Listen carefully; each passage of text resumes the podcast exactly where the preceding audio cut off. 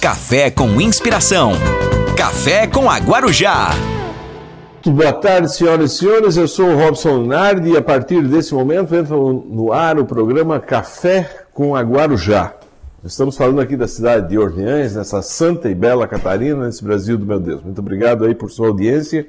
Em qualquer lugar que você esteja, seja aqui em Orleans, nessa cidade encantada, cidade da capital da cultura, que a gente chama aqui, tem o Museu Ar Livre, as esculturas do Paredão, a nossa igreja matriz, um belo cartão postal, também a janela furada dentro do território orleanense, e também nós vamos começar a falar agora do Morro da Igreja. O Brasil inteiro vai estar falando nesse monumento, no lugar mais frio do Brasil. A base do Morro da Igreja é aqui embaixo da nossa serra, tá? Então não tem nada de Bom Jardim, de Urubici, coisa. É nosso, é da região é um monumento natural aqui de Orleans. Se você estiver fora daqui, seja bem-vindo. Você que está no Brasil, você que está na América, você que está na África, na Ásia, na Europa, na, na, na Oceania, em qualquer, em qualquer lugar do mundo, em qualquer galáxia, seja bem-vindo. A partir desse momento, Café com a Guarujá. Eu passo a conversar com o Dr. Márcio Neves. Ele é filho do seu Antônio Neves, a das Minas Gerais, de Brasília, e filho também da dona Maria de Jesus, irmão da Luciana e da Andréia, esposo da Cristiane Escremin Vanderlinde, lá de Brasília. Seja bem-vindo, boa tarde. Mas eu vejo aqui que sua esposa é Escremin Vanderlinde, gente aqui da região. Como é que, como é que foram se encontrar? São daqui mesmo? É, seja bem-vindo, receba os cumprimentos é, da rádio, da direção, de toda a equipe. Obrigado, obrigado aos ouvintes aí, o pessoal de casa que nos acompanha. Pois é, eu, apesar de ser nascido e criado em Brasília, eu já estou aqui agora em Santa Catarina, já vai fazer 13 anos, né? É, desses 13 anos, sempre trabalhando aqui na região de, Criciúma, na, na ANREC. É, e foi aqui, né, em razão do trabalho, com os anos que eu, que eu passei aqui, que eu conheci a minha esposa, que a, a família dela, por parte de mãe, é daqui da Pindotiba, né? Essa região aqui tão, tão Cristina. bonita. Cristina. Vanderlinde Scremi. É o pai dela? O pai dela é o né, já falecido, Jaime Scremin. Seu Jaime. É, ele faleceu já há muito tempo, mas ele construiu uma empresa, hoje a empresa está né, um tamanho considerável ali, a conhecida é Toplay, né? É, a família ali dele era a família do Café Escreminha, antigo Café Escreminha. O, o irmão dele foi é, presidente do Criciúma. Então, a família tradicional ali, essa parte de pai, né, que é dali da região da Zambuja, mas já moram todos ali em Criciúma há muitos anos, né? E foi ali em Criciúma que eu conheci a minha esposa. A gente costuma vir aqui bastante a Orleans, na Pindotiba, porque o, o avô dela mora ali, né? Então, eu trabalhei aqui no ano passado, durante boa parte ali do período eleitoral, né, em substituição ao delegado Ulisses que estava de licença, né? Então, é uma região que eu já conheço muito bem, agora um pouquinho mais, por conta desse período que eu, que eu vim aqui trabalhar, e agora estou aqui na vizinhança, né, aqui em Uruçanga, já há três meses, a gente espera aí fazer um trabalho tão bom quanto aquele que a gente realizou em Criciúma, né? Em Criciúma eu fiquei né, todo o restante do período, né, desde que eu cheguei na cidade. Trabalhei cinco anos na Delegacia da Mulher de Criciúma. Né, trabalhei na divisão de furtos e roubos da DIC. Então a gente tem uma experiência aí já de 13 anos, fora o período que eu fui policial penal, né, antigo agente penitenciário do primeiro presídio federal do Brasil, ali em Catanduvas, no Paraná, próximo a Cascavel, aquela região ali de Foz do Iguaçu, né? próximo à fronteira do Brasil com o Paraguai. Então ali tive uma experiência muito importante nesse trabalho né, dentro da área criminal. Sou professor universitário já há mais de 10 anos, né? dei aula aqui na Unibave um período, na Unisul durante muito tempo e hoje eu sou professor né, da Unesc, já há três anos que eu estou na Unesc, 10 anos quase na, na Unisul né, trabalhando sempre nessa área envolvendo o direito penal, né? Direito penal na, na universidade. É, a minha área desde que eu escolhi na faculdade, né, na área né, do presídio que eu trabalhei ali dois anos, Depois vim para cá sempre mexendo com o direito penal, né? Estudando também a teoria, né? Por conta da faculdade, a, na, na academia, mas também estudando a polícia a partir daquilo que a gente atende né, da vida real, né? Então é uma experiência muito importante essa da vida real, porque eu costumo dizer que papel não chora, papel não sangra. As vítimas elas choram, elas sangram, né? E a gente consegue então tentar é, unir a teoria, né? com essa prática para a gente trazer uma experiência melhor aí na solução dos problemas que a gente é, encontra e que está dentro da minha alçada de, de trabalho. O livro de Santo Agostinho ele tem uma discussão muito complexa lá. Eu vou mudar completamente aquilo que eu tinha imaginado. Agostinho de Hipona. Isso, lá do norte da África. Ele mesmo. É um filósofo, isso uhum. é coisa de universitário. E, mas ele tem uma discussão que dizia assim, da, falando em Deus, né, que, como, quando é que o ser humano se transforma em mal, né, a discussão entre o bem e o mal, é, quando é que Deus se afasta e aí segue. Mas o mal, existem pessoas más, é, na, na, na tua o doutor foi quando trabalhou em Catanduvas, lá com Elias Maluco, com Fernandinho Beiramar. Eles são a encarnação do mal? Em que momento a humanidade errou, doutor Nando? É, difícil, né? Uma pergunta um pouco complexa, mas assim, ó, é, eu acredito muito. Até, é, né, é, é, eu, eu acredito muito, e aí, não só em Santo Agostinho, mas também em São Tomás de Aquino, né? Tomás de Aquino. É, o livre-arbítrio. Né? O livre-arbítrio é ainda, tirando a situação de doença, né, que pessoas por doenças acabam cometendo certos crimes, certas maldades, né, via de regra, o ser humano ele tem o seu livre-arbítrio. Né? Então, a teoria do livre-arbítrio ela explica muita coisa. A maioria das pessoas escolhem é, a, o rumo que a, né, de, cada, de cada vida. Né? A pessoa escolhe o rumo. Tem também a teoria que junta com essa, que é a do determinismo, que o local onde a pessoa se encontra, onde ela vive, né, isso influencia nas suas tomadas de decisões. Né? Mas o ser humano, né, de, da minha parte, pelo que eu tenho visto na experiência, com alguma coisa que a gente estuda na teoria, né, o ser humano ele é livre para tomar essas decisões e a maioria desses que eu, que eu trabalho, a gente vê na vida real ali, é, resolveram, escolheram, né, de forma muito livre e consciente, é, o, o, lado do crime. Alguns gostam e se vangloriam disso. É, alguns chegam a tatuar artigo né, do Código Penal na testa. É, eles gostam disso. Então, artigo do Código Penal na testa. Tem muitos, muitos, muitos mesmo. Né? Não é, não são poucos. E eles gostam. Então, são é, decisões né, que eles tomaram e gostam e se vangloriam, né? Eu trabalhei num caso muito grave aí de extorsão mediante sequestro, sequestraram uma família para poder obrigar o gerente do banco a pegar o dinheiro da Criciúma?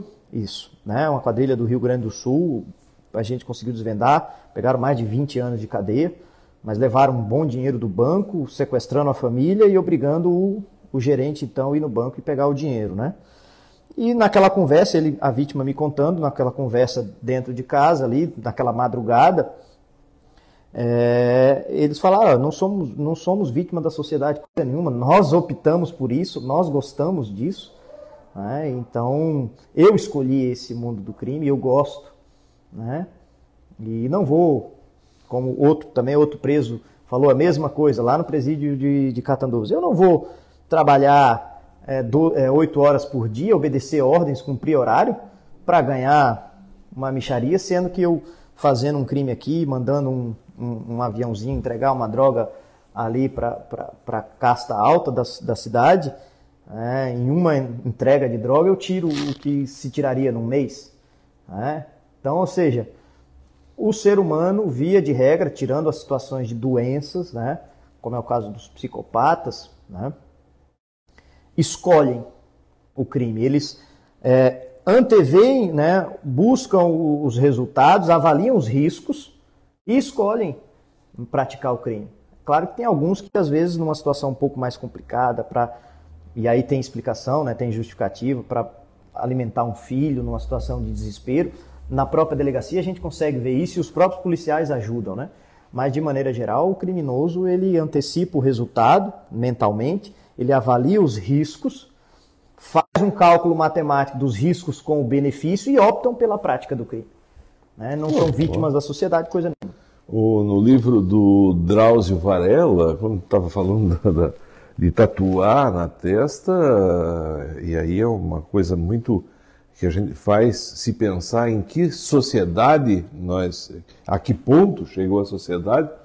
O Varela disse que sim, tem, tem um tipo de tatuagem, se eu não estou enganado, é uma caveira com uma, uma faca. Uma né? faca, faca na é, caveira faca na caveira, que é quando é, é, é o número de policiais é, cada. e o, na, na, aquele preso dentro, matou. No mundo do crime tem as várias tatuagens, são né, simbologias para eles, né? É, eu só dei um exemplo desses que para mostrar que eles não, né, não são vítimas da sociedade, coisa não é. Outro, um argumento aí que né, criou-se durante um tempo no, no, no, nos bancos universitários, que é uma mentira sem tamanho que bandido é vítima da sociedade. Mentira, bandido não é vítima da sociedade, coisa nenhuma. É a sociedade que é vítima do bandido. E alguns, como né, trabalhei vários, e se a gente, né, porque não, não é o caso, mas nas interceptações que a gente tem, eles se vangloriam de crime, né, gostam e, e né, vivem disso. Né? Eles tatuam, né, muitas vezes, o artigo do crime que eles cometem, que eles gostam, na testa. Né? Ou seja, para todo mundo ver é, então, ou seja, eles optaram por isso e gostam disso, é, vivem à margem né, da, da, da, legalidade e né, ainda encontra, né, lamentavelmente, defensores fora dos advogados, fora dos familiares, defensores né, desses criminosos, desse tipo de crime. Né, e na vida real eu vi que esse discurso, muitas vezes ideológico, romântico, bonito, não tem nada a ver com a vida real. Quero agradecer a todos que já estão aqui conosco, muito obrigado aos que já estão deixando uma mensagem aqui, gratidão, é o caso da dona Cida Danielski, lá do Cocal do Sul, lhe mandando um abraço. Trabalhamos, trabalhamos lá também. Muito obrigado ao pessoal de Cocal do Sul. Eu estou aqui conversando com o doutor Márcio Neves, delegado de Cristiano, que compreende ali, delegado de Uruçanga, vocês fazem trabalho. Uruçanga, Cocal do Sul e Morro da Fumaça. Isso, a comarca de Uruçanga ela engloba esses três municípios. Né? Então a região, uma, uma extensão é, territorial né, considerável, né, um número de habitantes também considerável, porque junta das as três cidades. E nós estamos hoje em dois delegados, nós temos um efetivo aí que a gente conseguiu né, canalizar aí durante o expediente para poder investigar os crimes, né? Então a gente tem conseguido aí dar uma resposta aí, principalmente para aqueles crimes mais graves, né? A gente está aí, eu e o doutor Ulisses chegamos ali há três meses. Fazendo a ruaça. E a gente tem trabalhado bastante para poder colocar em dia alguma coisa que estava atrasado, atendendo com, uma, com, mais agilidade aqueles casos que foram ah, ocorrendo a partir da nossa, da nossa entrada nessa comarca, né? E a gente espera aí, e a gente está recebendo o apoio da comunidade, porque a polícia precisa ter essas, essas informações. Nada melhor do que as pessoas que estão na rua, nas ruas, né, nas, nos bairros, para nos, in, nos informar da prática de crimes. Né? Quem não compactua com esse tipo de coisa acabam né, nos informando para que a gente possa, dentro da lei, é, dar resposta para esses criminosos. Eu quero agradecer a todos que estão conosco, 92.9 FM, gratidão, e aos que estão nas nossas redes sociais. O doutor trouxe aqui uma coisa que eu vou dizer. É... Que show! Ele trouxe aqui um presente das Minas Gerais, lá da Mantiqueira. Processo cereja descascado, pontuação 84, características sensoriais, bom corpo acidez média, leve, cítrica, sabor caramelo, retrogosto médio e doce. Isso aqui é um café. Como é que chama isso? É um, café? É um, é um, é um blend? É isso? Isso, é uma mistura né, de alguns grãos que. Café de verdade, né? Não muitas vezes esses que são muito comerciais, que acabam sendo batizados, queimados mesmo, tira o gosto efetivamente do café.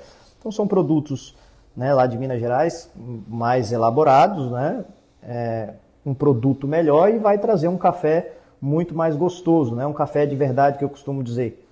Então a é gente trouxe isso aí para Nós vamos estar sorteando aqui a quem deixar uma mensagem. Quero pedir para as minhas amigas donas de casa, queridas fãs, para compartilhar. Vai lá, o doutor, o professor, já deu para ver, né? O professor está dando aula aqui. Se alguém quiser fazer alguma pergunta na área da segurança pública ou alguma consideração, a gente chama aqui de cartinhas.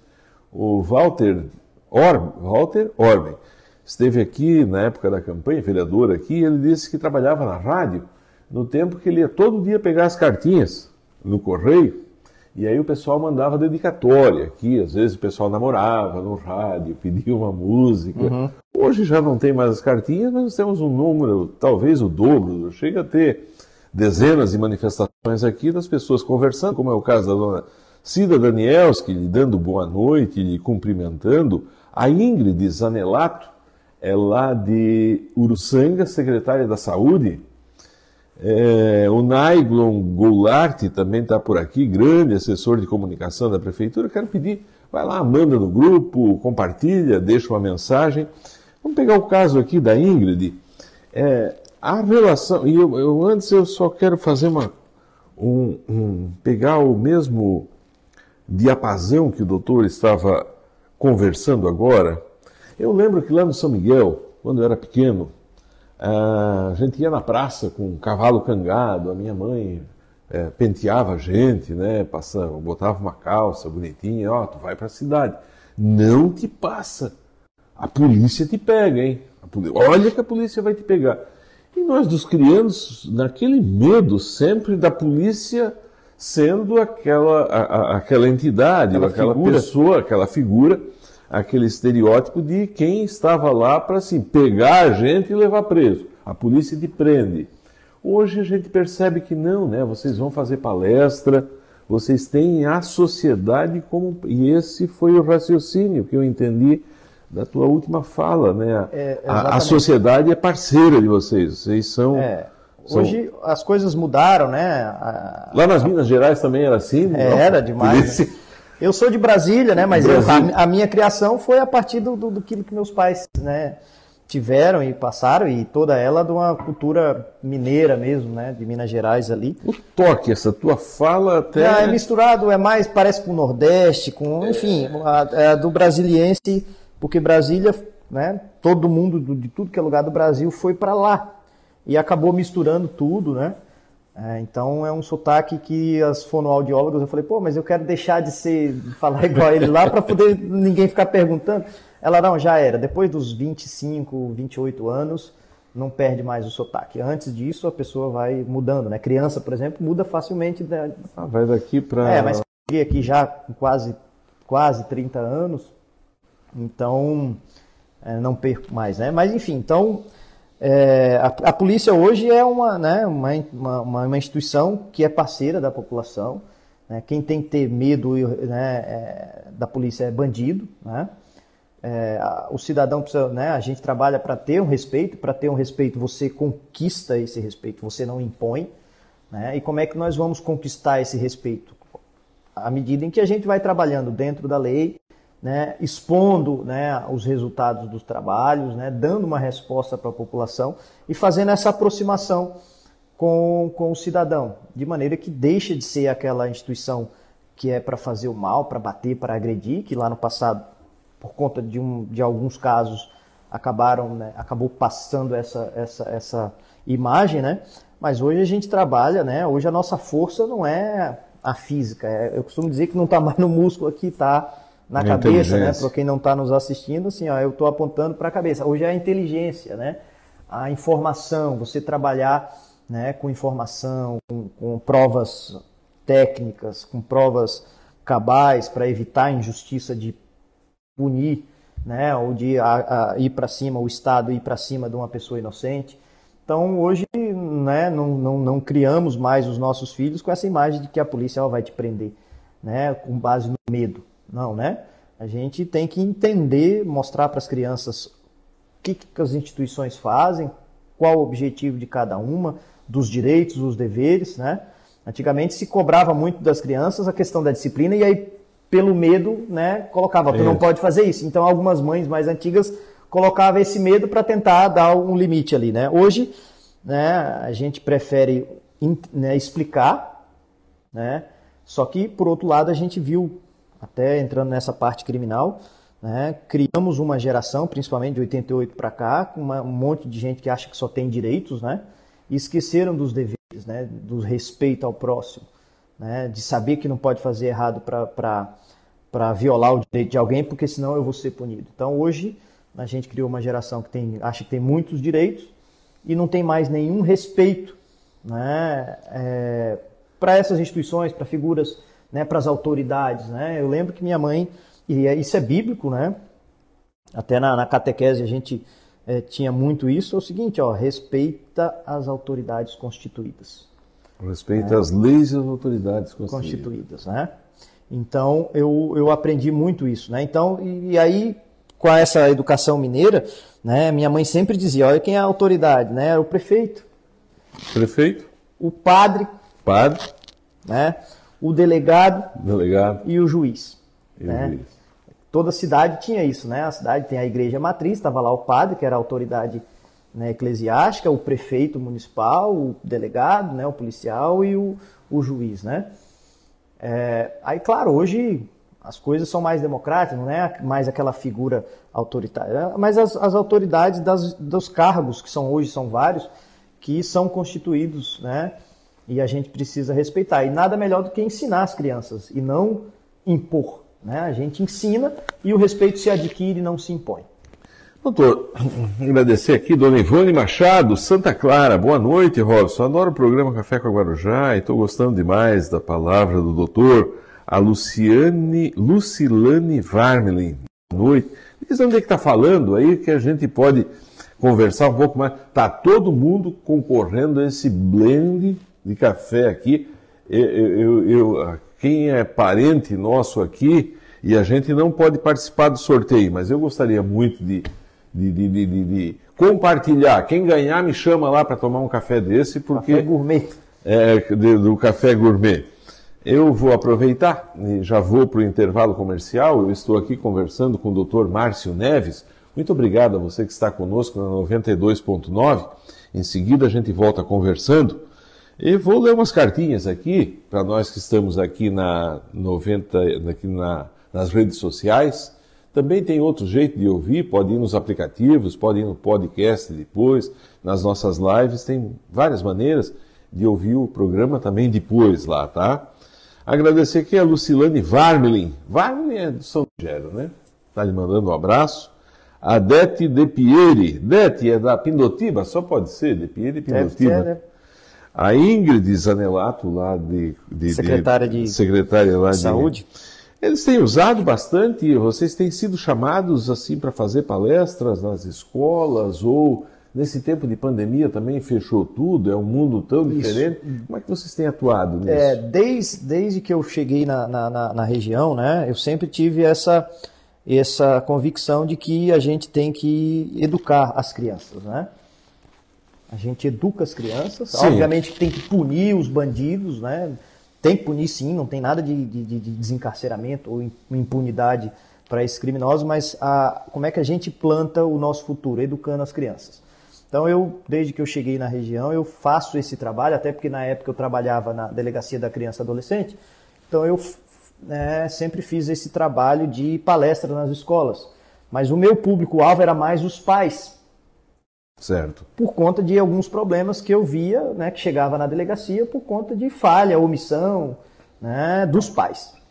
Porque as crianças têm a sua, é um ser humano em desenvolvimento, ele tem uma série de, de características que precisam ser respeitadas e cabe aos pais cuidar dos filhos, dar a educação, dar os limites, não é?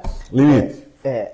E aí o que acontece? Eu, eu- como eu te falei, é uma geração que acha que só tem direitos, ou seja, cria uns filhos, alguns filhos, achando que eles só têm direitos, que eles podem tudo, chega na escola, quebra tudo, xinga o professor, agride o professor, por conta de omissão dos pais. Né? Obviamente, as crianças precisam ser cuidadas ali pela, pelos especialistas, pelos pais principalmente.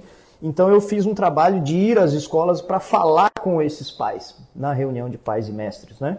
que é uma coisa que precisa voltar de forma muito frequente nas escolas. Né? Os pais precisam acompanhar de perto a vida dos filhos na escola. É, e aí a gente faz, faz bastante esse trabalho, agora com a pandemia Abri um parênteses nesse raciocínio, só queria acrescentar uma coisinha ali dentro. Não foi a Constituição de 88 que fez isso? Não. 106 vezes a palavra direito e meia dúzia de vezes a palavra é, dever. A minha mãe também ensinou lá no São Miguel, respeita as leis e autoridades te lembra que sempre que tu, que tu tiver alguma coisa, um direito, tu vai ter uma obrigação. É, mas aí a gente criou uma geração, né, a Constituição ela tem alguns erros, né, mas ela tem algumas coisas boas também. A gente criou uma geração que acha que vive num Estado democrático de direitos, no plural. Só que a nossa né? Constituição diz que é um Estado democrático de direito no singular. Quando é no singular, significa direitos e deveres. deveres. Mas tem gente que acha que só, né, é, só tem direitos, no, no plural mesmo. Né? E quando uma pessoa acha que só tem direitos, ela acha que ela não tem dever, porque ela só está invocando direito. Todo mundo vem a nós, o vosso reino, né?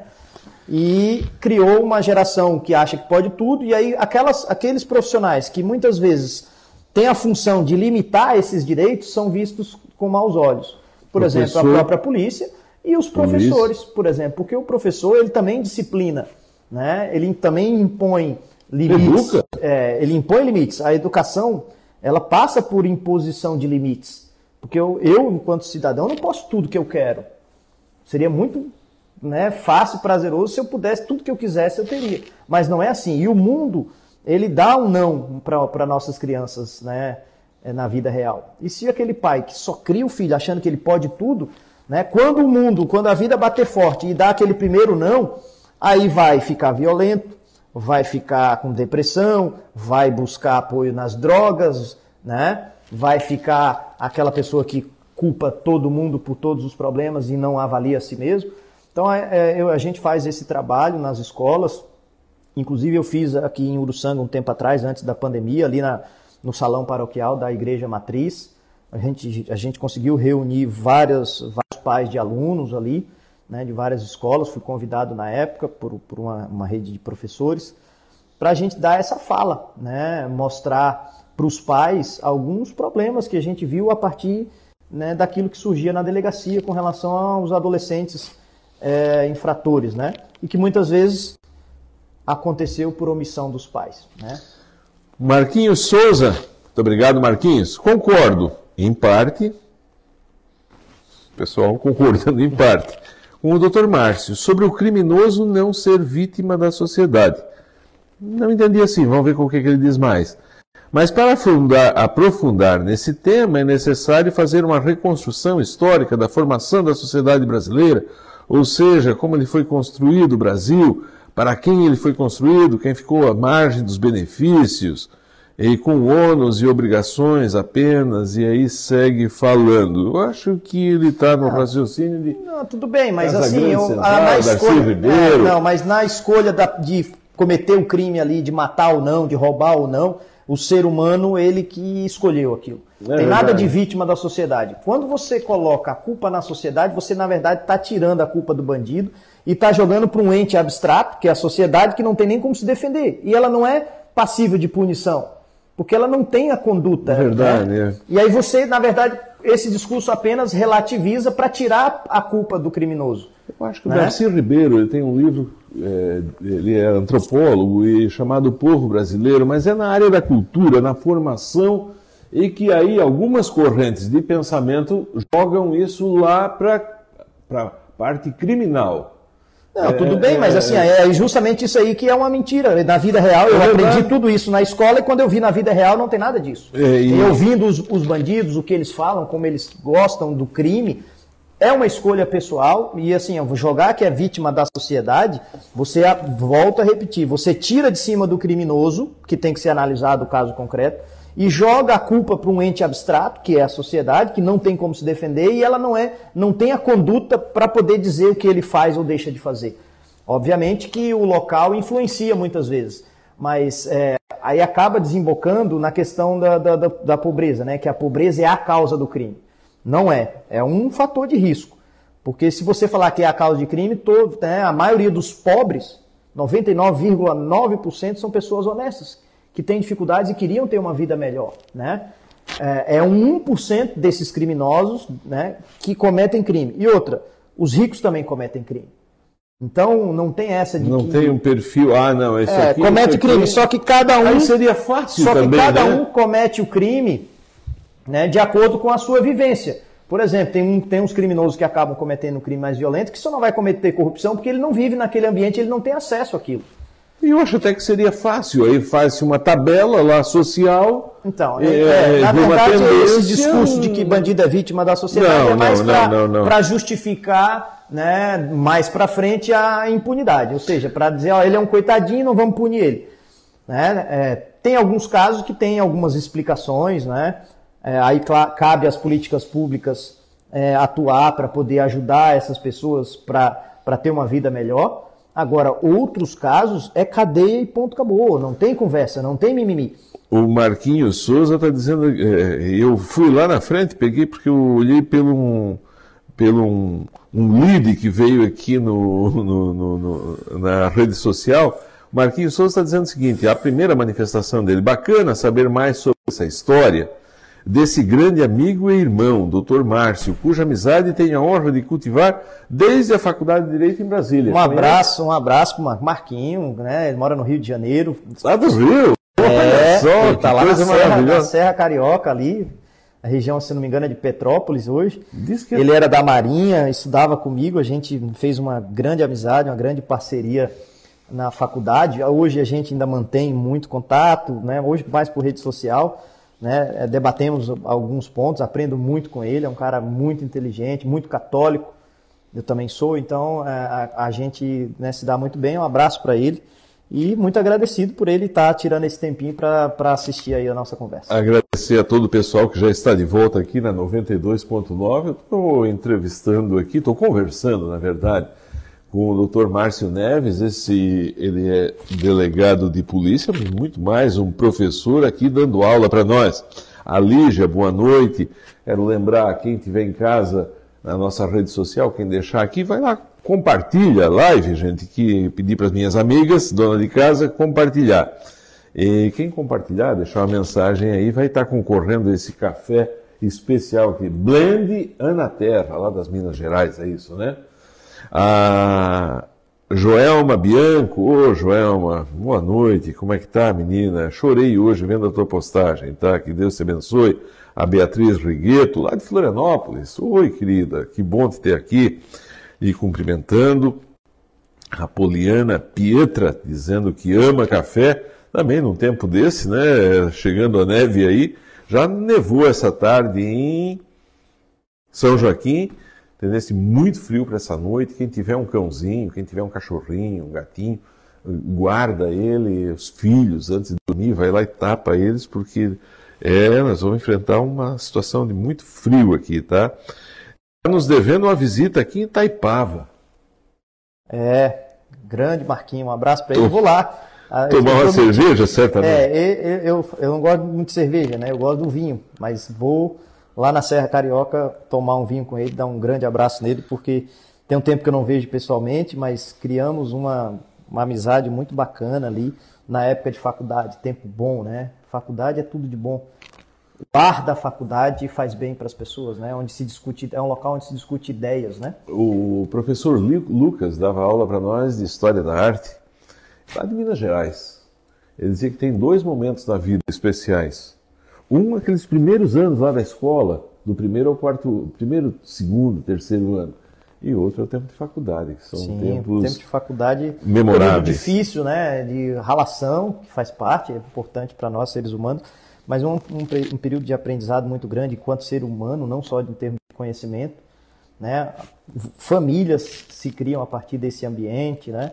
Amizades verdadeiras, então é muito bom esse ambiente acadêmico.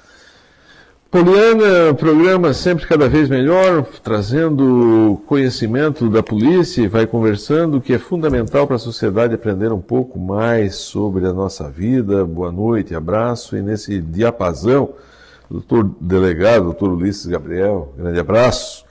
Grande amigo, parceiro de trabalho, É, e assim, nesse, nesse raciocínio, nessa esteira, todo mundo. André Pastoriza. André, André Pastoriza, acho que é isso. Hum. Delegado Márcio Neves, na política em 2022. Opa! Pois é, a gente tem, eu tenho esse trabalho também, né? Enquanto cidadão, eu acho que todo mundo tem a obrigação, o direito e até a obrigação de estar tá podendo participar do processo de tomadas de decisão, né? É, num ambiente saudável, democrático, as decisões são tomadas, né?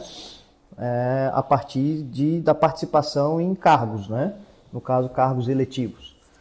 Então, de alguma forma, o cidadão tem que participar fiscalizando, criticando, dando sugestões, seja na, na no apoio ou seja né, ocupando um, um cargo. Né? Então é, é, importante isso. Aí cada um vai decidir se, de que forma que vai ter que participar, mas tem que participar. Porque se os bons não forem, os maus tomam conta e aí não consegue, a gente não vê as mudanças que a gente precisa na sociedade. Então a gente tem alguns projetos, tem alguns convites, mas é muito recente né? Por enquanto eu estou preocupado em fazer o meu trabalho aqui na comarca de Uruçanga, na região aqui. Filiado a algum partido? Formalmente eu ainda estou em um ali, mas eu já fiz a pedido de desfiliação, né? não tenho ainda a intenção, tem os convites aí para participar, mas né, eu tenho, tenho, que conversar com alguns parceiros ainda antes para ver se é o momento correto. A polícia tem uma bancada forte no Congresso né? Na própria Assembleia Legislativa aqui tem delegados. É, tem... temos, temos que ter, porque assim, né, chega de só apanhar, né? A gente precisa falar também. Né? Durante os últimos 30 anos era só pau na polícia. Né? E aí o que, que acontece? Agora nós queremos participar da tomada de decisão justamente por, por conta dessas leis absurdas é, que criaram aí é, para criminosos, né? Por exemplo? uma política, né, foi passado para a legislação uma política de desencarceramento que hoje para prender bandido nesse país é uma dificuldade sem tamanho. Se for adolescente bandido, então é mais difícil ainda. Né? Uma série de decisões de, de criações de direitos para criminosos que né, escancaram né, o problema e esculhambam as vítimas. Algemaram. Esculhambam as vítimas, não pode quase nada hoje. Claro que todo poder precisa de limites, né?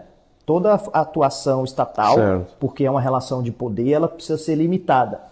O problema é que limitou-se demais a partir de 88 para cá, principalmente nos governos que a gente viu ali do 2002 até 2013, 2016, criação de direitos né, e um machingalhe às vítimas.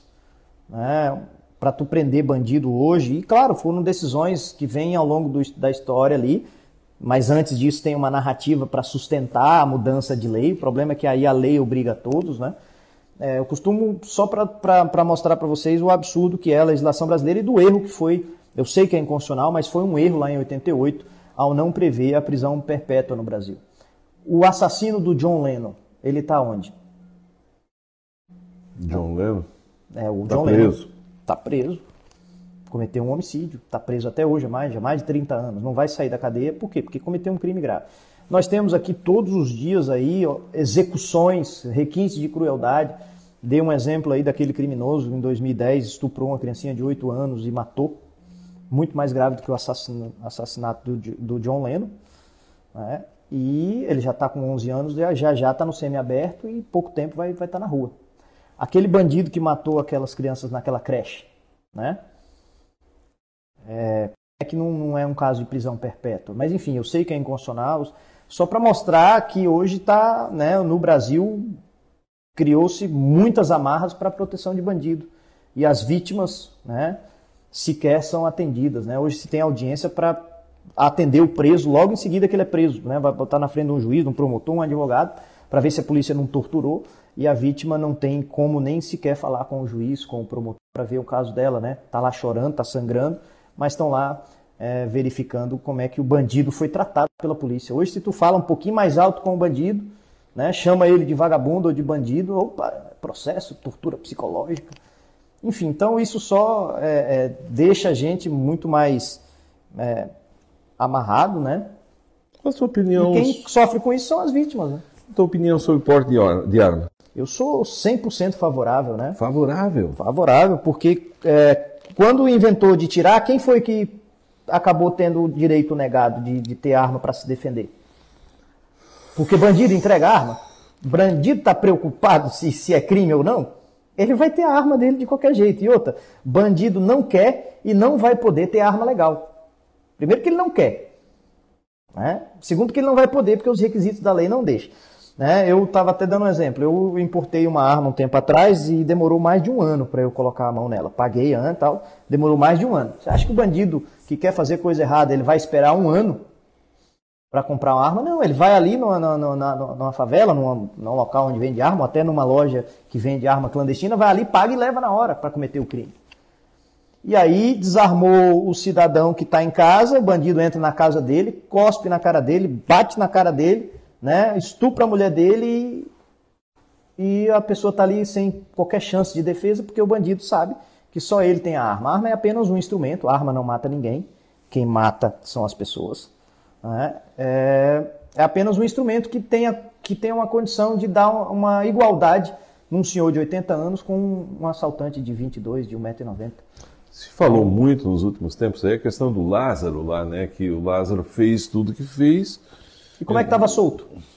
É, essa é a pergunta. Ele matou um monte de gente antes de, ser, de fazer aquilo ali. Né? E por que estava solto? O assassino de John Lennon está onde? Não saiu, matou uma vez e está lá até hoje. Vai, do, vai morrer na cadeia. Por quê? Porque desgraçou a vida de uma pessoa, desgraçou a vida de uma família inteira, né? É, tem que ser punido dentro da lei. Né? É, não, não quero nunca defender nenhuma punição fora da lei. Mas a legislação para esses crimes graves ela não tem que ser protecionista. Ela tem que marretar os bandidos e deixar bandido o maior tempo possível para crime grave é, fora do convívio em sociedade. Vamos falar de polícia. Como é que o doutor enxerga essa relação entre polícia civil e polícia militar? Tem uma conversa, existe uma discussão da união das polícias. Como é que enxerga eu sou Eu sou extremamente favorável por conta do modelo da nossa federação. A Federação Brasileira, como ela é, de que né, tudo se concentra na União. O Brasil é um país continental. Como é que tu vai ter a mesma legislação num país, num estado de Roraima, lá no norte do país, com aqui do Rio Grande do Sul, Santa Catarina, se são culturas totalmente diferentes, né? Mas nós teríamos aí estados confederados? Como nos Estados Unidos, lá funciona isso. muito melhor. Né? E lá, e lá, por isso, daria, né? Aí cada estado tendo as suas. Claro, porque são peculiaridades, né? Tem crimes que não acontecem lá, que acontece aqui. Né? E aí não tem previsão legal, tem que fazer, e todo o poder concentra ali na, na, no Congresso Nacional. Então a, a federação, como é no, no, nos Estados Unidos, ela funciona muito melhor. Tanto, tanto é que está aí vários exemplos na vida real aí que a gente pode citar, né? E no, no, nesse, nesse modelo de federação brasileira, eu acho que essa, é, né, essa, essa divisão entre as polícias no mesmo local, na mesma, né, eu acho que está errado. É, teria que fazer essa unificação.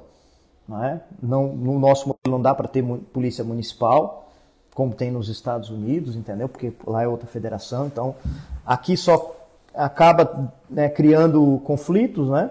E, mas vale dizer que o conflito muitas vezes é mais é na cúpula, na área de poder, querer ter mais poder, porque ter mais poder tem mais status, e tem mais status tem mais legitimidade para pedir os melhores salários. No fundo, no fundo, a questão é isso aqui, é dinheiro, né? Na ponta, né, aqui na, nos municípios onde a gente trabalha, a gente, as polícias elas se dão muito bem. Né? Então, eu particularmente tenho muito respeito e a gente trabalha muito bem aqui na ponta. A briga maior fica né, lá na cúpula, busca por espaço, né? cada instituição quer ter mais poder, mesmo que não faça bem o seu, o, o, o seu serviço naquela área de atribuição. É como uma, área de, uma pizza, né? Eu tenho uma fatia, só que eu quero a sua. Né? E eu quero a sua porque eu quero comer mais, eu quero ter mais poder pela pra, né, influência na sociedade, porque eu vou ter legitimidade para pedir os melhores salários. É como num jornal. Você é, escreve economia, eu escrevo esporte. Só que aí eu escrevo esporte e economia, eu vou chegar para o patrão e vou dizer, ó, pode dispensar aquele ali porque o trabalho dele eu faço. Não é? E aí, então essa briga existe, né? Mas eu sou a favor dessa unificação no Brasil, com uma polícia com dois departamentos, o departamento ostensivo, preventivo, de guarda, né, de, de, de, de, de segurança, né, de forma pública, e aquele departamento de investigação que seria melhor estruturado, com um, um só sistema de informação, de inteligência, né, acabaria com muita briguinha boba, né, que no final das contas quem paga é a população. Eu, o, o, o presídio lá em, em Catanduvas era feder, é federal. No Paraná, isso. E, no Paraná, no Paraná. Isso, no Paraná. Isso. Eu trabalhei lá no período de 2006 até 2008, quando eu vim para cá. Né, segurança máxima, segurança né? máxima. Foram criados, na época, quatro presídios federais. A previsão legal tá, era desde 84, né? Mas como construir presídio não, não, não, é, não é bom, né, politicamente, todo mundo quer que prenda, mas não quer que construa um presídio perto da sua casa, no seu município, né? Vamos construir um presídio lá perto da sua casa, na minha não. Mas é, é uma, um local que é necessário para tirar de circulação criminosos, pessoas que matam, que estupram, que roubam né, de forma violenta. E eu o trabalhei. Que tinha lá dentro que fazia ser de segurança máxima? A construção, o projeto foi desde o início no modelo da Supermax americana, né? É um presídio montado para o Estado controlar e não o bandido preso controlar, né? Um número de policiais muito maior do que o de presos, né? Ou até equivalente, porque se tem muitos presos e poucos policiais, eles tomam conta, eles são covardes, né? Então ali muito bem feito, o sistema de segurança, é, as celas individuais, né? Então foram criados celas individuais. individuais. Isso. E aí como é que ele vai fazer rebelião se ele está sozinho, tá, né? É, é, é, a vistoria ali para sair, para entrar na cela, enfim, tudo isso. No dia a dia, como é que era? Era um dia a dia de, de monitoramento 24 horas, né? Seja monitoramento eletrônico, seja monitoramento pessoal, monitoramento eletrônico no próprio presídio, lá em Brasília também, no Ministério da Justiça. E ah, foram colocados ali, os estados encaminharam né, os presos que eles consideravam mais é, é, perigosos, que estavam causando problema nos sistemas é, penitenciários estaduais e a gente passou a cuidar deles ali. Então eu cuidei ali um tempo do Fernandinho Beiramado, Elias Maluco. Chegou a ver do Marcinho ele, Sim, a gente tinha que entregar comida, pegar comida, fechar a porta, levar para a enfermaria. Enfim, tudo muito pessoal, né? E como era né, um número pequeno de presos, porque foi projetado para isso, a segurança é máxima, né? Agora, tem, tem, tem um custo isso, né? Um preso muito caro, porque não podia, a familiar não podia levar nada, tudo, comida, material de higiene, roupa, tudo era o Estado que dá, né? É o Estado a, que dá. A, a visita é de quanto, quanto tempo? Tinha aquela visita íntima, que é um absurdo, né? infelizmente, né? mas tinha lá a visita íntima de 15 em 15 dias. Visita íntima é a é, namorada? É, a mulher e tal, que vai lá pro, pro né? para ele estar tá preso, não tinha que ter contato, né? principalmente esses de crimes graves. Por um, um período não podia ter contato físico, né? Para ter relação. É porque muitas vezes afetiva. é nesse momento, é, por isso, muitas vezes é nesse momento que ela leva alguma coisa, é, geralmente colocando no próprio corpo, engolindo ou botando na cavidade vaginal, né? Enfim, lá era quase não entra nada ou não entra nada porque né, são longe, os presos moram longe. Geralmente os presos do norte vinham para o sul, os do sul vão para o norte para tirar o poder não, de influência deles ali.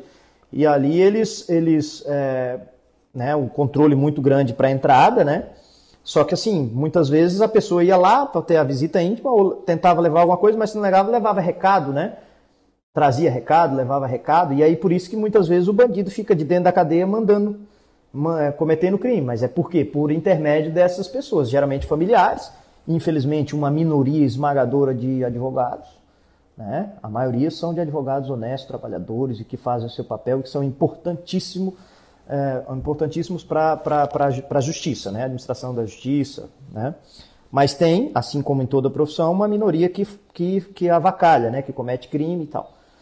Mas o modelo federal é muito bom. Hoje eu tenho grandes amigos lá, até hoje, tenho contato com eles. É um modelo muito bom, foi criado aí e que consegue deixar encarcerado alguns presos. Na época, inclusive o juiz da, da, da corregedor e da, da vara de execuções lá de Catanduvas era o juiz Sérgio Moro, de Curitiba, né? Em Curitiba ele já era, né, como juiz, eu tenho só elogios dele como juiz, era canetada. A gente né, verificava a infração do preso lá, que o preso né, riscou a cela, que o preso rasgou, né, desfiou a, a toalha, era processo, né, ele se defendia e no final era canetada. Às vezes no RDD, casos mais graves, né? RDD? É, o regime diferenciado disciplinar. Disciplinar diferenciado. O preso ficava isolado mesmo, sem poder ter né, o acesso aos outros presos no banho de sol, né? Tinha que ficar preso mesmo dentro da própria cela, banho de sol dentro da própria cela. Um período ali, né? E o, o juiz Sérgio Moro, na época, caneteava mesmo, não tinha conversa. Pau. Pau para bandido, né? Bandido de coisa grave devidamente provado, né? E ali a gente está falando de pessoas que cometeram atos né, gravíssimos. Que horas acordam pela manhã? Eu? Não, o preso. Lá, é, lá assim, aí tem o horário, né? Acho que sete e pouquinho, é, oito, antes das oito ali, tem que levar o café da manhã. Eles tinham cinco refeições diárias, né? Um café da manhã, uma, uma, um café no meio da manhã ali, almoço, janta e mais a comida, um, um lanche à noite, né?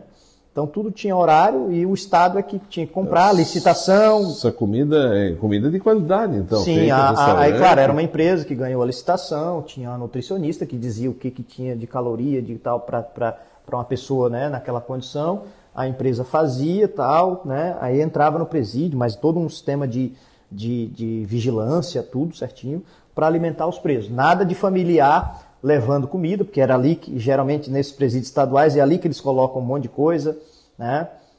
É, nada de preso desse... comprar né, em lanchonete, que lá não é, não é, né? Lá não é hotel. Enfim, então um modelo que foi criado que tem dado conta. Hoje já são cinco presídios no Brasil. A lei diz que tem que ter um em cada estado, né? Só que, claro, tem todo um custo isso, né? Primeiro né, construíram quatro, agora construíram o último agora em Brasília. Falta uma no Nordeste, porque primeiro eram as regiões, né? Sul, é, Nordeste, Norte, Centro-Oeste. Ficou faltando a do Sudeste. Então a gente tem duas no Centro-Oeste, uma em Brasília. O Sudeste não tem? São Sudeste, Paulo não tem? Não, por conta de Rio política. também né? não tem? Não por conta de política na época, né? Quem, quem Rio, implementou São isso? São Paulo, Minas e Espírito Santo, nenhum. Nenhum. E geralmente é a região mais violenta. Claro que tem outros estados mais violentos, mas em termos de população, tal, pelo facção, tamanho. né? Sei lá, o Rio de Janeiro. É, então menos... assim, mas aí tu vai perguntar onde é que vai construir. Pergunta se algum prefeito, se alguém vai dizer, ah, vamos construir aqui. Porque construir presídio geralmente é só para coisa ruim, né? Mas é necessário. Tá? É um, é, tem que construir presídio. Aí aquele outro discurso, ah, não vamos construir presídio, vamos construir escola. Quem disse que um exclui o outro? Vamos construir escola e presídios. Porque tem alguns criminosos que não têm saída. Você não tem, né, na história da humanidade, você não criou ali um outro mecanismo que não seja a cadeia para colocar assaltante né, de crime grave, estuprador, assassino, latrocida. Eu vou perguntar em seguida se o doutor. Eh, vamos, falar sobre pena de morte também. Mas eu quero agradecer a todos que estiveram conosco aí na 92.9. Eu conversei aqui com esse professor, Dr. Márcio Neves, é, literalmente é delegado, mas é também professor universitário, que trouxe tanta informação aqui. É, é, é volta mais, com certeza vai voltar mais vezes aqui. Nós continuamos na 90, muito obrigado a todos, na 92.9. Na rede social a gente continua eu vou aqui atender o Ivan Firmino. Boa noite, Robson. É o Ivan Firmino aqui de Orleans. Gente boa, o doutor Márcio. Tive a oportunidade de pintar a delegacia de Uruçanga. Fui muito bem tratado. Ainda fiz um furo na parede da sala dele para pendurar uma imagem de Jesus. Eu tenho um crucifixo muito grande, assim, quase do meu tamanho, porque eu sou baixinho também, né? É, na minha sala, que onde eu vou, eu coloco, né?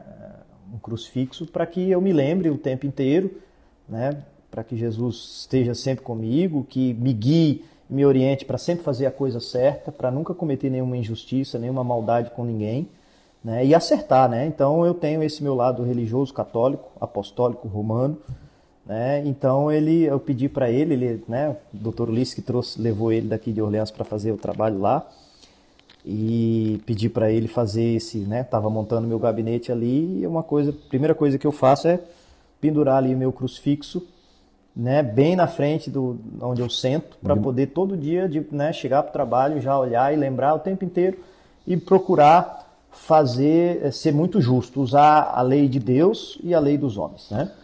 Aprendeu isso com a senhora tua mãe? Com certeza. Essa fé? Com certeza. Isso, Rezava em casa? Sim, fui criado assim, a família né, mineira, católica, né, desde pequeno. Minha, minha avó que também né, me criou. Eu tinha uma outra mãe de criação que foi neta de escravo, que minha avó pegou para cuidar e me criou no colo, né? Então, muito, todos eles muito religiosos, meu pai até hoje. Então, me ensinaram né, esse, esses valores, né? E eu tenho cultivado desde então para ser sempre um ser humano melhor, um profissional melhor, um profissional humano. Obviamente que dentro né, da lei às vezes tem que chamar atenção, tem que ser duro. Isso não quer dizer que seja cruel, né?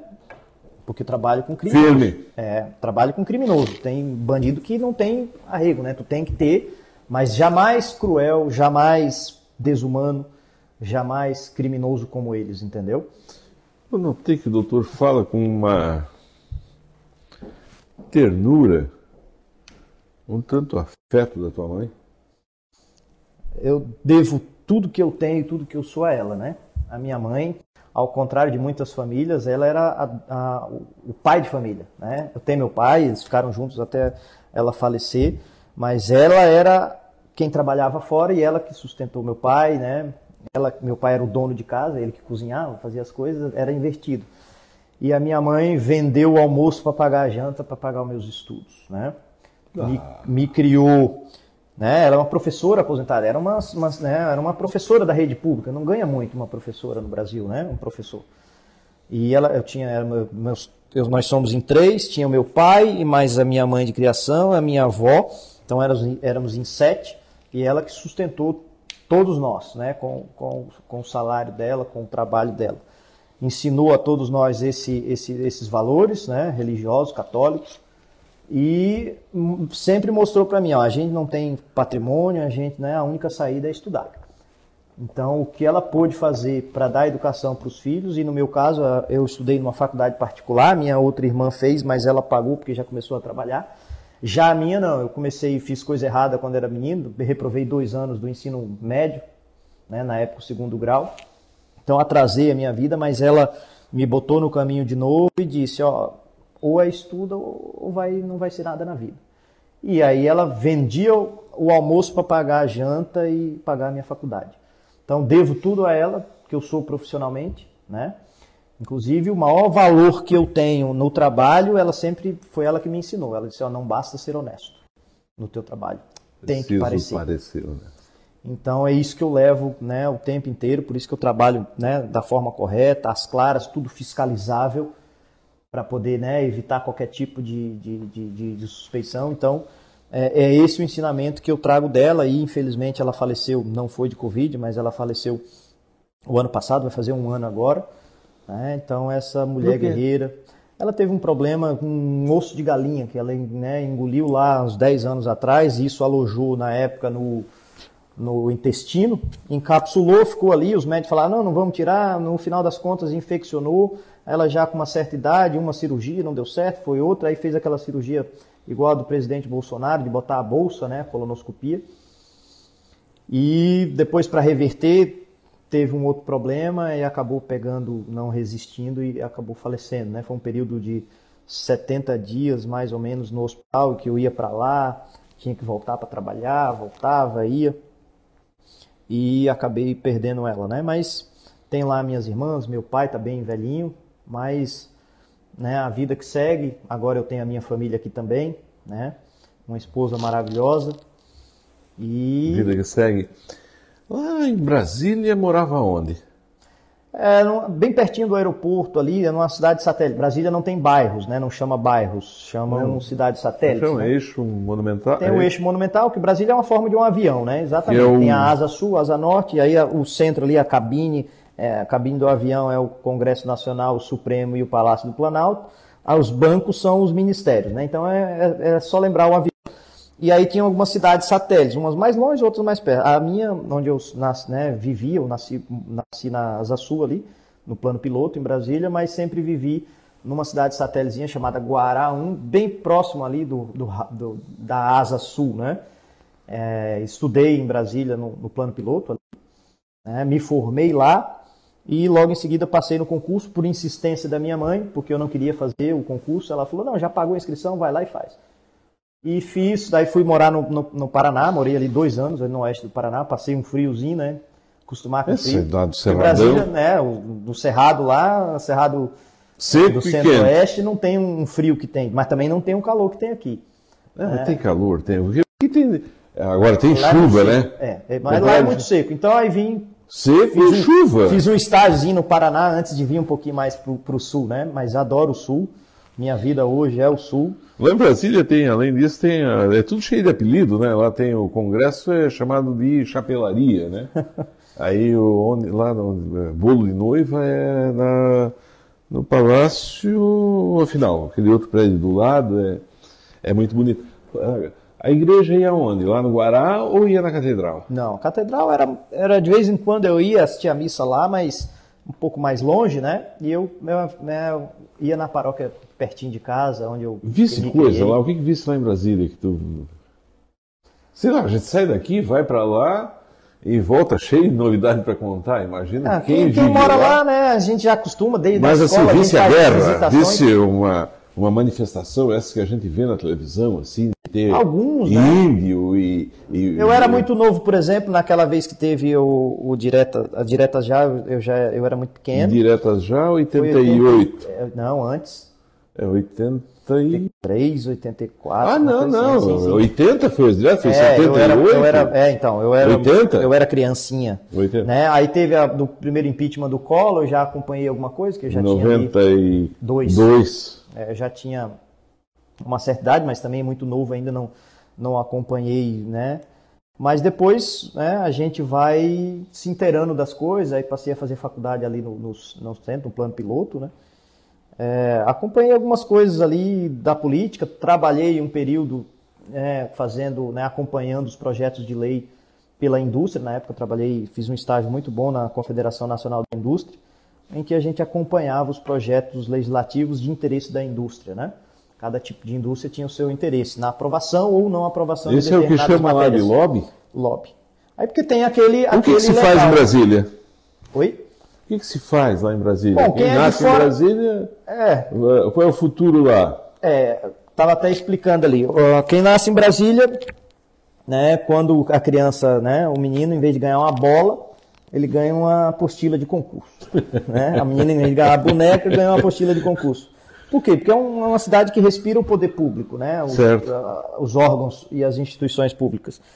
E tem alguns cargos que são muito bons, né? E aí, o que, que tu quer ser quando crescer, menina? Ah, eu quero trabalhar no Senado, eu quero trabalhar na Câmara, eu quero trabalhar no Tribunal de Contas da União, quero trabalhar no Tribunal de Contas do Distrito Federal, quero trabalhar no Poder Judiciário, quero trabalhar no STJ, no TST, né? No, no- no- enfim. Ou serviço público ou em fornecedores do serviço público. São hotéis, É, restaurantes. Isso. É, e- os empresários, né? Geral- Empresários, geralmente não é um isso. local que tem grandes indústrias, né? Então é uma, uma cidade que respira um pouco diferente, né? A capital do Brasil está lá, concentração de poder, então tem uma série de coisas em volta disso. Quem vai para visitar, vai lá para ver o Memorial JK, né? Fosse lá? vai ver o Museu Imagina, do Índio, vai. é, o Museu do Índio, a Catedral, porque assim, ó, o projeto, os projetos são bem bacanas. É uma cidade projetada, né? Por exemplo, lá no centro de Brasília, ali no plano piloto, tu não vai ver cruzamento. Ela não foi projetada para ter cruzamento, ela, vai- ela é projetada toda ela em, em forma de tesourinha, né, que a gente chama. Pois é, aquilo que explica tem ali- sempre, não tem esquina. Explica para o pessoal o Isso. que que é uma cidade que não tem esquina. É, não tem cruzamento. Então, igual tem aqui, por exemplo, nas cidades que não foram projetadas. Brasília foi projetada, então todo retorno é em forma de tesoura. Para quem está em casa entender, no final da via rápida, né, lá na BR-101 para ir para o Rincão, você já viu que ali tem tesoura. Vai. Tu passa por baixo, vai por cima, então, ou seja, não vai ter como bater ali num, num- Por quê? Porque é tudo em forma de tesoura. E em Brasília é só isso. Então eu não tenho dificuldade nenhuma para poder andar ali, fazer acertar as coisas ali naquela Mas tesoura na final da via rápida. Quando se perde ali, também daí tem que Não, andar. tem que dar, mas em Brasília são tesourinhas pequenininhas, o tempo inteiro. Então tu faz a volta. O tempo inteiro vai fazendo a volta. Não vai ter como bater por conta de, né, vai bater atrás, mas de cruzamento tu não vai bater como Isso, tem aqui. Isso, isso, né? isso. Bater na lateral, não tem. Brasília, lá no plano piloto, ela foi projetada. Hoje já tem aqui uma ponte estaiada, uma laguna, né? Mas desde sempre, 50 anos, 60 anos, que tem em Brasília uma ponte É, aquela Brasília ela foi projetada, né? Lá, Lúcio Costa. Oscar Niemeyer, né? Então eles projetaram a, a, a, a, cidade, né? Mas para tu ver, ela foi projetada para ter na época 500 mil habitantes, hoje está com mais de 3 milhões. Aí, claro, como é plano alto, no planalto central, né? É tudo reto e aí as cidades foram, né? Foi, vai crescendo nas margens, né? Bairros e tal, outras cidades satélites e hoje está com 3 milhões e meio. 3 Até o 200, lago lá né? foi artificial, é tudo artificial, né? O lago é Teu pai artificial. foi para lá para construção? é, meu pai chegou logo em seguida, né, ele e minha mãe, aí se casaram lá em Brasília, mas de Minas Gerais ali, foram logo que Brasília estava já começando a funcionar algumas coisas, né? E aí ela foi para lá para trabalhar na rede pública de, de ensino. Então pegou alguma coisa do final ali da construção. Então tu nasceu E eu, eu e minhas irmãs já nascemos em Brasília. em Brasília. Mas voltasse para Minas Gerais? Não, então, aí meu pai ainda tem, a gente tem muito familiar lá em Minas, né? Meu pai tinha uma fazenda e eu gostava muito, né? Tô tentando voltar para essa área. E então a Criar gente ia, aqui aqui aqui aqui, pessoal, né, nas férias vai pro, pro pra praia, né? É. Veranear. Lá eu ia para fazenda, né? Então era era não muito longe, então eu ia para fazenda do meu pai e fui criado no mato, né? Por isso que eu não sou muito da praia, eu sou do mato. Por isso que eu ando aqui nessa região, é, ando de cavalo aqui na região de Uruçanga. O meu negócio é, é mato. Então não sou muito de praia, não. Gosto, mas meu negócio é voltar a essas origens. Essa senhorinha que fazia, que cuidou de ti, neta de escravo, viva Minha ainda? mãe, na verdade, minha mãe de criação. Ela morreu em Lá 2010. chama mãe, mãe de leite, é isso? É, na Ou verdade é ela me outra criou. figura? Nunca entendi o que é mãe de leite. Mãe de leite é a que, que dá mamar, porque a mãe biológica não, não tinha leite. Né? Ah, certo. Então, ah, Tua. Mas ela não, ela minha mãe, minha, é, ela é irmã da minha mãe de criação, né? Porque era neta de escravo, lá em 1920 e pouco, minha avó pegou ela para criar. Não tinha condições, a família e tal, e foi morar com a gente. Minha mãe estudava fora para se formar, né? Para depois é, conseguir melhores cargos, né? No, lá no, no- no- em Brasília. E aí quem, quem cuidava de mim e das minhas irmãs era ela. Cozinhava? Me pegou no colo. Sim. Me- ensinou a fazer comida? minha mãe de criação, né? Me ensinou algumas coisas, né? A comida mineira original, né? Então, que, que, eu, que a gente não encontra aqui. Eu adoro a comida catarinense aqui, a comida italiana, né? Acho fantástica. Boa, Mas boa. tem coisas que só Minas Gerais. Por exemplo, o pão de queijo. Não existe pão de queijo igual. Minha mãe faz, né? Fazia, minhas Pão de fazem. queijo, desgraçado, ainda falo pão de queijo de Minas. Eu vivo O dizendo de aqui. verdade, não Todo dia eu falo aqui, vão, pessoal da cultura aqui de Orleans, eu acho um mineiro. Tem um colega. Mas o problema não é nem só fazer, não, é o produto mesmo. O queijo é diferenciado, né? Um, cre... um Ah, queijo. é, É. é, Aí a minha mãe veio e ensinou para minha sogra. Minha sogra faz um muito parecido, mas é porque não encontra o mesmo queijo, a forma de fazer é diferente. E a gente tem dificuldade de achar que a minha, minha mãe ensinou a minha sogra, ela Já faz queijo serrano? já. É um, né? Mas é diferente. Ele é diferente, mas é diferente de lá, né? É. Então. É lá é um e aí outro, o queijo- outra o coisa. pão de ah, queijo come queijo com, com doce de leite?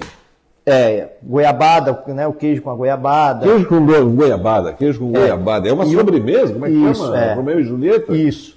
O pão de queijo mineiro, o verdadeiro, não o pão de quê, que é aquele que tu morde e vem um A assim, que não tem nada dentro, né? Eu tô falando usa pão- peruca. é, tô falando o pão de queijo verdadeiro. Minha mãe fazia, minha- minhas irmãs fazem, minha, minha avó fazia, com um, café de verdade desse aqui, meu amigo, num friozinho desse, Ah, fogão Café- de lenha. né? Um cafezinho da tarde, você Uma imagina. boa conversa. Imagina. Ah, vira noite, né? Vira Ou noite. então tu vai num final de tarde assim, né? Como é que faz o pão de queijo? Aprendeste a fazer? É, Não. com, é eu, eu não sei, eu não faço, mas eu aprendi, eu via minha mãe fazendo, minhas irmãs fazem até hoje, ensinou a minha, a minha sogra. É com um polvilho doce, né? Polvilho doce. É, com polvilho doce, o queijo já né, seco, né? Queijo seco. Queijo bom. É, não é ele fresquinho, porque ele tem que ficar durinho para poder ralar. Ah, é ralado. É ralado. Aí rala, bota o polvilho doce, né? Ah, mas a a receita certinha não tem. Tem. Não, eu não tenho agora de cabeça, mas a, a minha mãe deixou com a minha sogra, ela anotou aqui, né? E as minhas irmãs fazem até hoje. A minha irmã ainda até diz que faz melhor, porque a minha irmã fala assim, ó, quando tem um, um- bom mestre, faz melhor o discípulo. E aí é, o, o, o, pão de queijo verdadeiro. Não achei aqui em Santa Catarina Posso te ligar um dia dessa semana para te passar a receita, mas daí passa direitinho. Tudo direitinho. Eu tenho Porque ó, não, tem, não tem pão de queijo. Aqui em Santa Catarina nunca Não comi. tem, não. Nunca Os desgraçados fazem o pão de queijo, serve na hora do almoço também, né? Vai no restaurante mineiro. É, mas é um pão de queijo, é diferenciado. Não é igual desses aqui que tem ar. Tem um, esses de beira de estrada, então, que Nossa, é Nossa, morde, vem um ar assim, né? Porque só, ele é, é oco é um e não bolinho, né? Um bolinho de. Mas pão de queijo, um, um bolinho, um bolinho, verdadeiro, bolinho. com esse café aí diferenciado. E, e, e, outra coisa que eles têm lá, a receita da couve. Tua, a, tua, a tua mãe fazia? Fazia muito a couve refogada ali. Tu sabe fazer? Já não, fez? Eu, eu mesmo não faço, mas assim, ó, a minha mãe fazia muito, meu pai faz até hoje a couve refogada mineira, ali. Que aí eles pegam e botam o nome couve mineira. Isso. É a couve, mas é. Não, ela, é isso ela, que o Brasil tem que aprender, é isso que o Olhense tem que aprender, a valorizar as coisas da terra. Usa muito a couve para comer com a feijoada também, né? Refogada. Na feijoada. Isso. Né? Então a feijoada mineira, ela é um pouco mais forte que a feijoada que eu como aqui, é uma feijoada verdadeira, né? Mais lá forte. nasceu, tu sabe, né? Sim, lá é uma, a feijoada, feijoada nasceu nas Minas Gerais. É uma feijoada de verdade, né? Aquela é um pouco mais pesada, mais forte, mas é muito mais saborosa.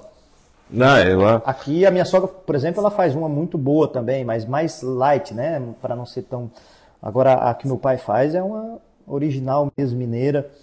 Ele faz o frango com açafrão, que aqui tem muito frango, frango com açafrão. É, aqui é o frango com a galinha com polenta, né? Ah! Eles usam mais o coloral, aquela coisa toda. Lá ele faz o frango com açafrão e tem um fruto que é nativo lá do Rio do, do, do Cerrado, que é chamado pequi. Já ouviu falar? Pequi. Frango com pequi. É uma baga, né? É, na verdade parece um abacate, é igual, né, por fora parece muito um abacate, que tu abre, aí tem lá um, aí tem um, igual uma gema, igualzinho uma gema. Só que tu não pode morder, porque se morder tem espinho, né? Aí tem que ser ralado e tal. É um gosto muito característico. Eu, por exemplo, não gosto. Mas quem gosta é assim, ama, é ama ou odeia. E é uma comida muito típica do, do, do, do Cerrado ali, da, do, do, noroeste, norte, noroeste de Minas, Goiás, aquela região, né? Já aí faz, em cima, aí na faz Bahia. O, é, faz o frango com açafrão e esse piqui aí, quem, quem, quem gosta ama. Meu pai, por exemplo, minha, eu tenho uma irmã que é louca com isso aí, eles fazem sempre. Né? Uma comidinha mineira mais barata, né? Mas usando os, os, produtos que tinha, né? Que era o pequi lá na época e o frango que né, na fazenda tu se criava, né? Como e, é? e fazia ali. Como é que tá o sangue? Como é a hospitalidade, a receptividade? Olha, a, essa região aqui, né? De, de Criciúma vindo para cá, para a serra aqui, para subir ali para a Serra do Rio do Rastro, é uma região muito boa, né? muito organizada, muito limpa, é, e Uruçanga é uma cidade muito simpática, muito organizada, a comunidade, né, a população muito católica, muito, muito italiana, né? Então, a cultura de paz, uma cultura né, de organização, de trabalho. Ah, eu fui muito bem recebido na, na, na, cidade de Uruçanga. Cocal também, né? A cidade, né, pode ver que vem para cá, tu vê a rodovia muito bem cuidada, as margens limpas, né? E uma coisa que para a segurança é isso, né? Limpeza organização. Né? Tudo isso ajuda na questão da segurança. Porque bandido não quer ficar às claras, né? ele quer ficar no escuro. Se tem uma cidade bem iluminada, limpa, ah. ele não vai ficar ali, porque aí ele vai ser visto. Né? bandido não quer ser visto. Então, Uruçanga é uma, uma, uma cidade muito bem organizada. É, essa população que, que, confia no nosso trabalho, agora mais ainda, está nos ajudando bastante. Né? O doutor Ulisses chegou lá liderando esse processo de prestar serviço à, população. Primeira coisa que ele fez, já providenciou ali uma reforma, mini reforma, nós vamos fazer uma outra maior agora, com licitação, tudo, mas fez uma limpeza, uma pintura na delegacia. Né? Isso a, ajuda né, na autoestima do funcionário. É um ambiente que, como não é bom ir na delegacia, ninguém vai lá para tomar um cafezinho, geralmente, apesar de que às vezes a gente toma um cafezinho lá, vai para resolver um problema, e um problema criminal. Né? Se chega lá, o ambiente é todo ele agressivo, todo sujo, todo desorganizado, já é uma forma de piorar ainda o estado psicológico do contribuinte, né? Então, né, a gente está trabalhando para ter é, uma, um ambiente melhor, uma estrutura melhor para atender a população e é a única, a única delegacia do Brasil que tem um aquário em cima. Um aquário com em cima? peixe, né? Com peixe e que ninguém dá comida lá. E como tem uma florestinha do lado ali, o rio, os passarinhos vão lá, botam comida, peixe nasce, peixe morre. E a única delegacia do Brasil que tem aquário. Sustentado. Sim. Eu acho que esse é o termo, né? É. Alto, alto- um aquário lá em Um cima. aquário, né? Quem quiser, dependendo. Isso aí já saiu até em reportagem né, em âmbito nacional. A única delegacia do Brasil que tem um aquário e peixe lá. Né? No começo, lá atrás, quando fizeram isso nos anos 80, né, os funcionários lá, os policiais, davam a comida para os peixes e tal, né? Criava ali, né, tirava um, pegava. Depois sumiu, né? Todos aposentaram, ninguém mais mexe com isso. E você vai lá, tem peixe. Nasce, morre, vem passarinho, leva, pá, né? E tudo e tá lá. Um ecossistema. É uma coisa assim de se estudar mesmo, né? E agora nós vamos fazer uma reforma boa, né? Vamos fazer umas ampliações, tudo certinho. Já tem um processo Vocês- de licitação em andamento, né? Acho que já foi lançado o edital ali para as empresas se habilitarem. Vocês e aí fazer estão uma reforma preparados, a polícia, vocês estão bem armados. A gente sempre ouve assim que a que a polícia deve ter inteligência, deve trabalhar mais com a inteligência. Acho que o doutor falou isso Sim. aqui. Mas eh, se fala também que a polícia tem que estar melhor preparada do que o bandido. Que o bandido, É, essa, essa é a lógica. Mas no Brasil, estabelecer, ele tem que estar à frente da polícia. Como é que está essa É, guerra? hoje, hoje a gente já está em uma estrutura melhor, né? Né? Hoje não dá para dizer que nós estamos em situação muito ruim, porque não estamos. Nós temos um número. O número de policiais é que é muito aquém do, do razoável, né? A tua arma é qual? É, o- não é, o Estado nos, nos, né, nos empresta algumas, né? A gente tem pistolas, né? Nós já tem. Boa? Sim, aí eu tenho a minha particular, eu comprei uma muito melhor, porque o que o Estado geralmente compra é aquela que é mais barata, né? E nem sempre o que é barato é bom, né? Então eu comprei, eu tenho outras, né, que são melhores, mas aí Gosta de arma? gosto, gosto, eu, eu atiro semanalmente, né, por conta própria, porque pelo estado eles não dão o treinamento rotineiro, né? Então, infelizmente, por conta da questão de preço, custo para isso, né? Então, aí cada policial acaba fazendo os seus treinamentos particulares e tal, né? Então, eu tenho as minhas particulares que eu uso, né? Confio, né? Para ter uma segurança. É, uma, é um, um instrumento que uso para segurança.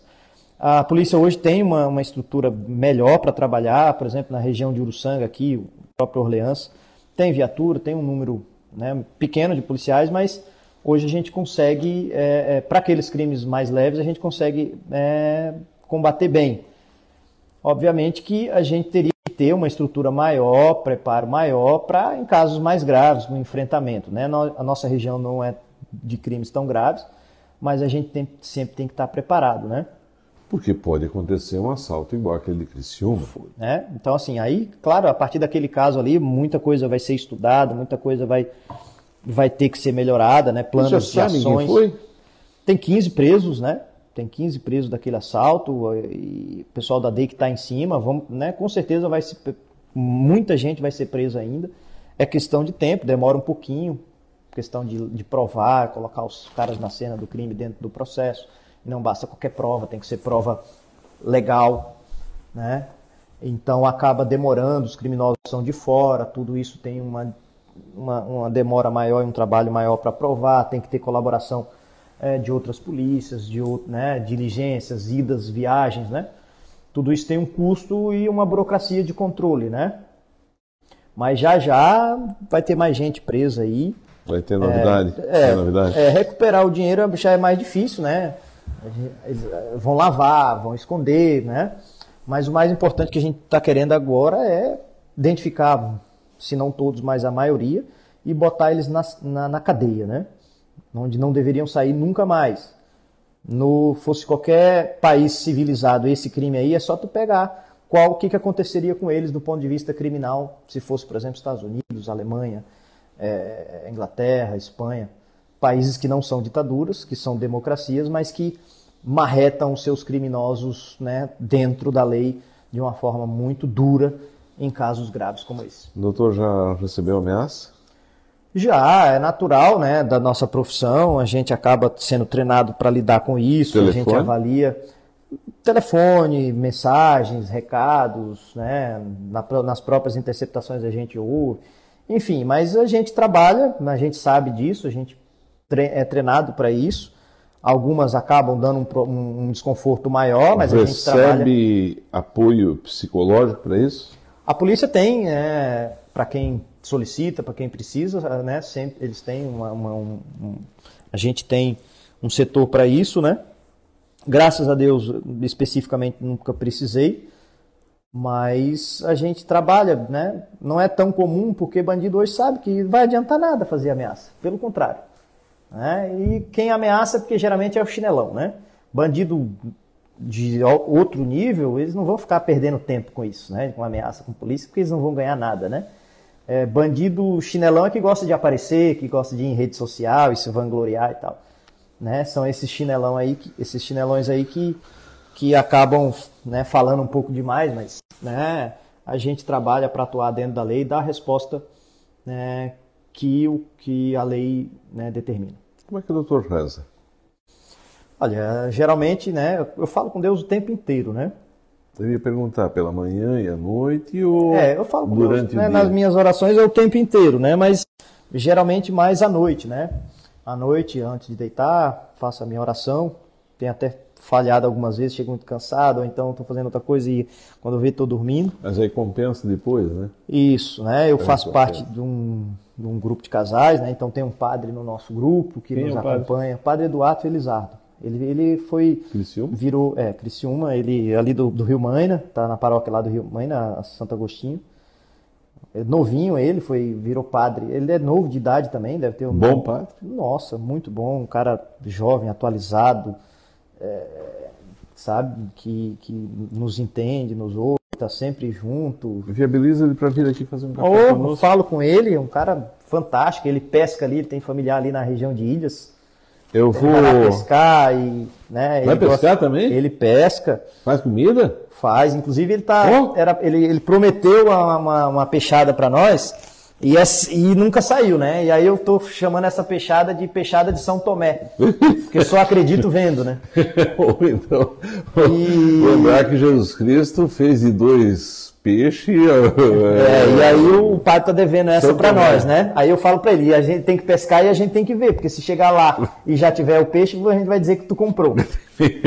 Fica então, fica, se o doutor depois puder passar o contato, Ah, passo. essas Ele é pessoas um, aí. é um cara fantástico, inclusive Trazer ele é aqui uns, uns padres amigos dele estavam ali aqui em, em Uruçanga também, por conta da, da, da região aqui é muito boa, né? De, muito religiosa. Então é, eles estão sempre por aí. Eu sou muito amigo do Dom Jacinto, que é o nosso arcebispo aqui, da, Certo. bispo da nossa região, bispo diocesano. Então a gente está sempre aí nesse contato, apesar de todas as falhas, né?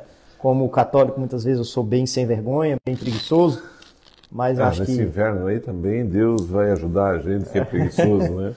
é verdade. Qual é o teu sonho?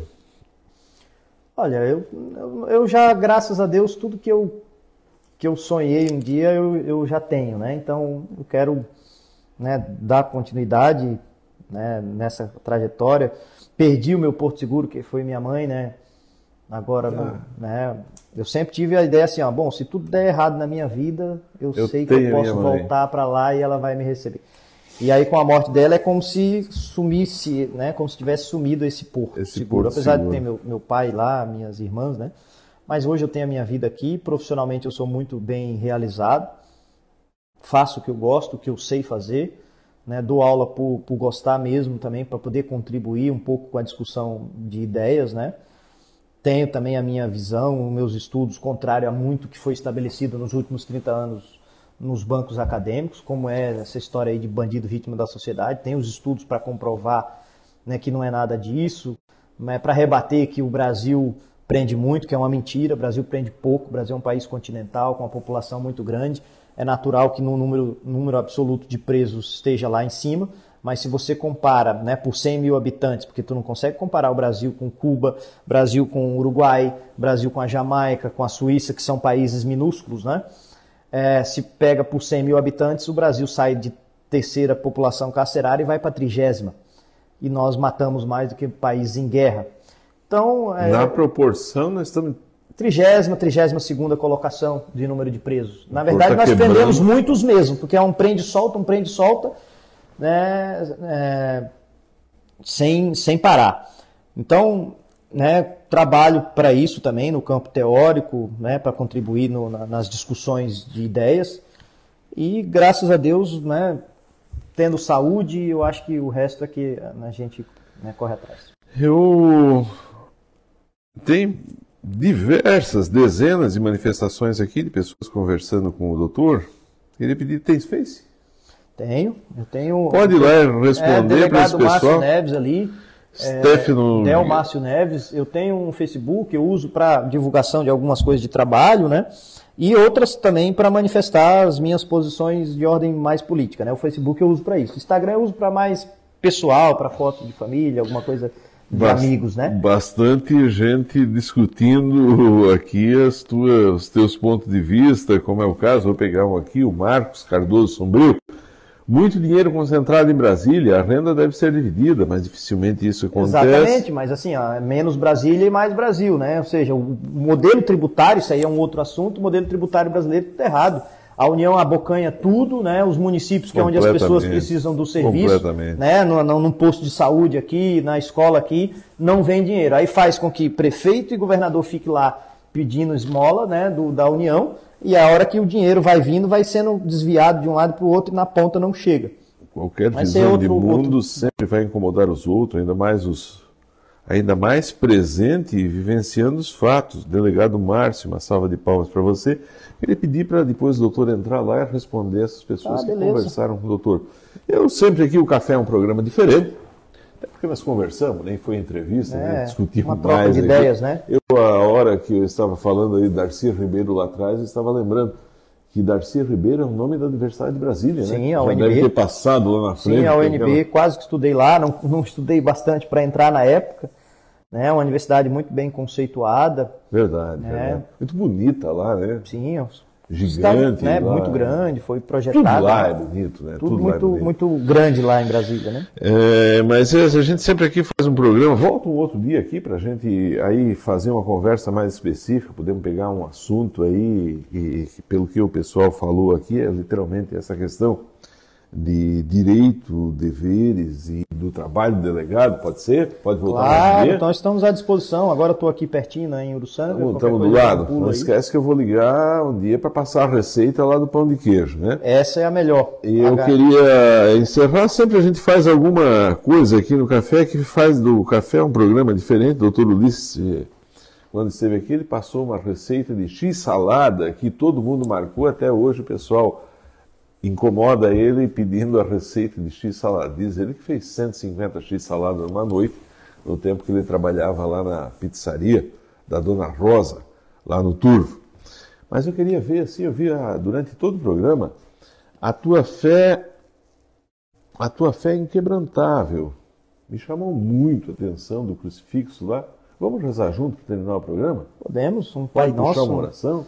Vamos lá, agradecer a Deus pelo, lá, então. por mais esse dia, né? Esse dia que, é, segundo a previsão, vai ser muito frio, então a gente pede pelas essas pessoas que e pelos animais, né? Que as pessoas cuidem dos animais nessa, nessa, nesse dia gelado, né? Que pode trazer algumas consequências aí, mas é a natureza. E principalmente pedir a Deus pelos, pelas pessoas que estão nos hospitais agora doentes, né? Que quando a gente está doente parece que tudo né, mais importa. Então, pedir para essas pessoas, é, principalmente para os nossos aqui do Hospital Santa Otília, né? Santa Otília. Então, pedir a Deus a, a saúde dessas das pessoas e que ilumine né, as mãos e as mentes dos profissionais de saúde, os médicos, os enfermeiros, né?